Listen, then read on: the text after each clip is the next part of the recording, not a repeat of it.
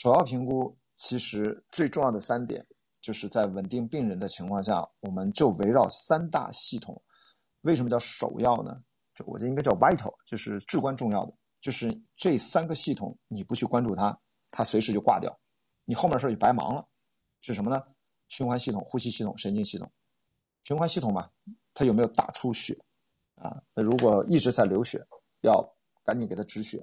同时呢，你要看的，呃，第一反应就是有没有呼吸，有没有心跳呀？他如果没呼吸、没心跳怎么办？CPR 人工呼吸啊，赶紧心肺复苏啊。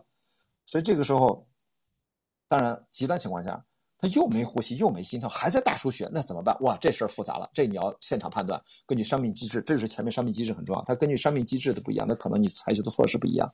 所以一般来说，呃，如果看大出血很严重，赶紧先止血，再做 CPR，不然你做了 CPR 一直在流血，流血流得更快，可能也没用。所以这个顺序啊，没有绝对性啊。为什么没有绝对性？我后面会讲到一个最重要的一个概念，就是风险收益比的问题啊。我们每一个情况，每一个伤患，你去判断，如果用口述，可能都是不准确的。你只有到了现场，根据现场的情况，让你针对它做出一个你个人的一个评估。判断和处置，神经系统啊，就是我们经常会讲，就是它意识状态怎么样。刚才我说了嘛，AVPU 啊，这四个级别处于哪个哪个级别，以及它有没有脊柱伤，有没有脊髓伤，也就是说你敢不敢去挪动它。一般来说，如果现场的伤病机制有这种摔伤啊、坠落，或者是有造成脊柱脊髓伤的这种情况，那你一定要小心，不要轻易的动它。啊，比如说我在巨人之旅，那个人从悬崖上摔下去，你说这个伤病机制，它是不是有可能造成脊柱上、脊柱上？很有可能，对不对？到那个时候，你看第一时间就说，我说啊，不要动他啊！我当时第就我那个纪录片还拍下来了，都是我回头去看，当时都是懵的。但你就靠第一反应，就不要动他啊，不要不要乱搬他啊！这就是咱们在常识啊，经常可能第一反应都是错的。哎，上去扒拉这个扒拉，你别乱动他，你可能每动他一下都给他造成更严重的二次伤害，你都不知道你在对他进行巨大的损害。这是我们如果没有学过的话，就是经常。你好心可能办了坏事很要命啊！所以首要评估就是检查三大系统，检查三大可能直接让他短时间内，可能仅有的几分钟之内，他就直接挂掉的啊！这三件事儿，同时要快速检查，同时进行，哪个需要处置马上处置，无呼吸无心跳怎么办？CPR，大出血怎么办？马上止血。如果脊柱伤严重怎么办？我们保护他脊柱，不要让他受到二度损伤。AVPU 赶紧检测，他现在是一个什么情况？因为他的神志清晰的程度，可能我们关联到后面的下一步的判断，好吧？这是首要评估，现场评估完了说。好，讲到这个最重要的，其实这个今天最重要的一个词呢，就是风险收益比，就是我们在做的所有的现场的判断的时候，最重要的就是要判断 我们对它的处置到底。是，就是我们避免一种啊，就是 PPT 上讲的，用高风险的方法解决低风险的问题。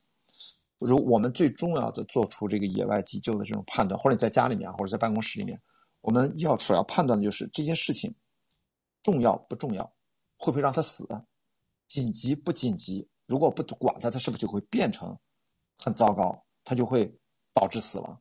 所以说，真正的我们日常啊，如果去学野外急救，我们是从野外医学的整个知识体系上。最重要的就是从风险收益比的角度来判断重要不重要、紧急不紧急。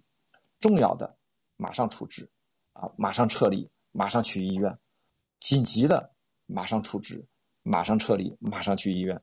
如果不紧急、不重要的这个时候啊，比如说你就，比如说就是一个崴脚，就是一个骨折，你说骨折会不会死呢？啊，如果骨折你又产生了内出血啊，嗯嗯，那那种骨折那是另外一说。但如果就是正常的一个，比如说我们那次看那个，呃，我看搏击赛，呃，那个叫什么，就是嘴炮，他突然就自己脚踝骨折了，在比赛过程，你说他不会死吧？重要不重要？紧急不紧急？其实呢，也没有那么重要，也没有那么紧急，你就把它当成骨折送去医院，给他正位，给他打石膏，正常做就好了，好吧？就是，但如果那个你做了错误的决定。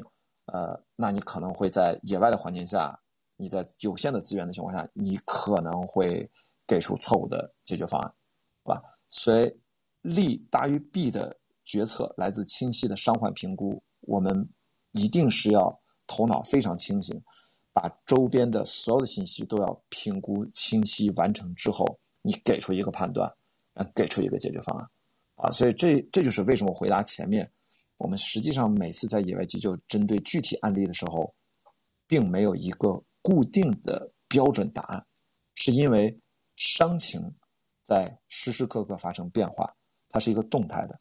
为什么呢？你看，我们来看第三个三角形次要评估，其中里面就。涉及到重要的身体检查、生命体征的检测、三跑的病例的填表，其实就是问诊啊。你有什么过敏史啊？你今天吃了什么呀？你这就最近怎么样？你有没有过往的病史啊？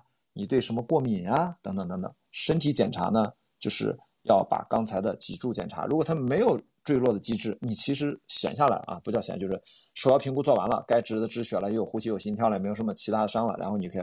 把它的从头到脚做一遍完整的身体检查，去排除一些潜在的可能性。因为在检查的时候，如果突然发现哎有异常的疼痛、异样的感觉，就说明是可能前面首要评估评估不到的，就是次要评估的时候，就是我们在首要评估完成之后，马上可以进行处置。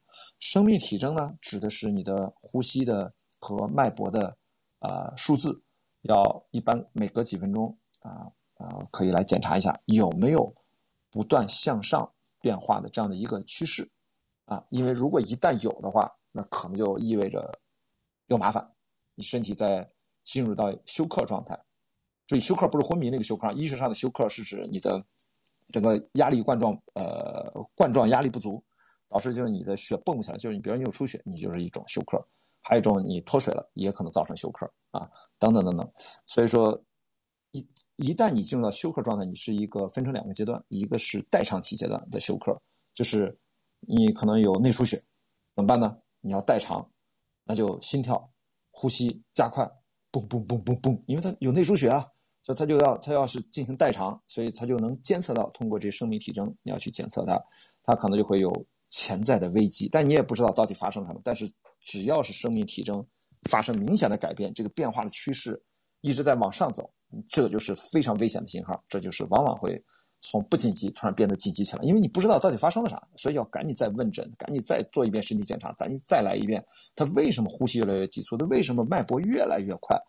嗯，排除一开始应激压力反应 ASR，就是突然啊被惊吓什么的，一开这个是一开始，他不应该后面越来越快，他到底是什么突然过敏了吗？他突然可能有什么内出血吗？他突然有什么其他的并发症吗？或者说以前的病史突然被诱发了吗？我们现在不知道，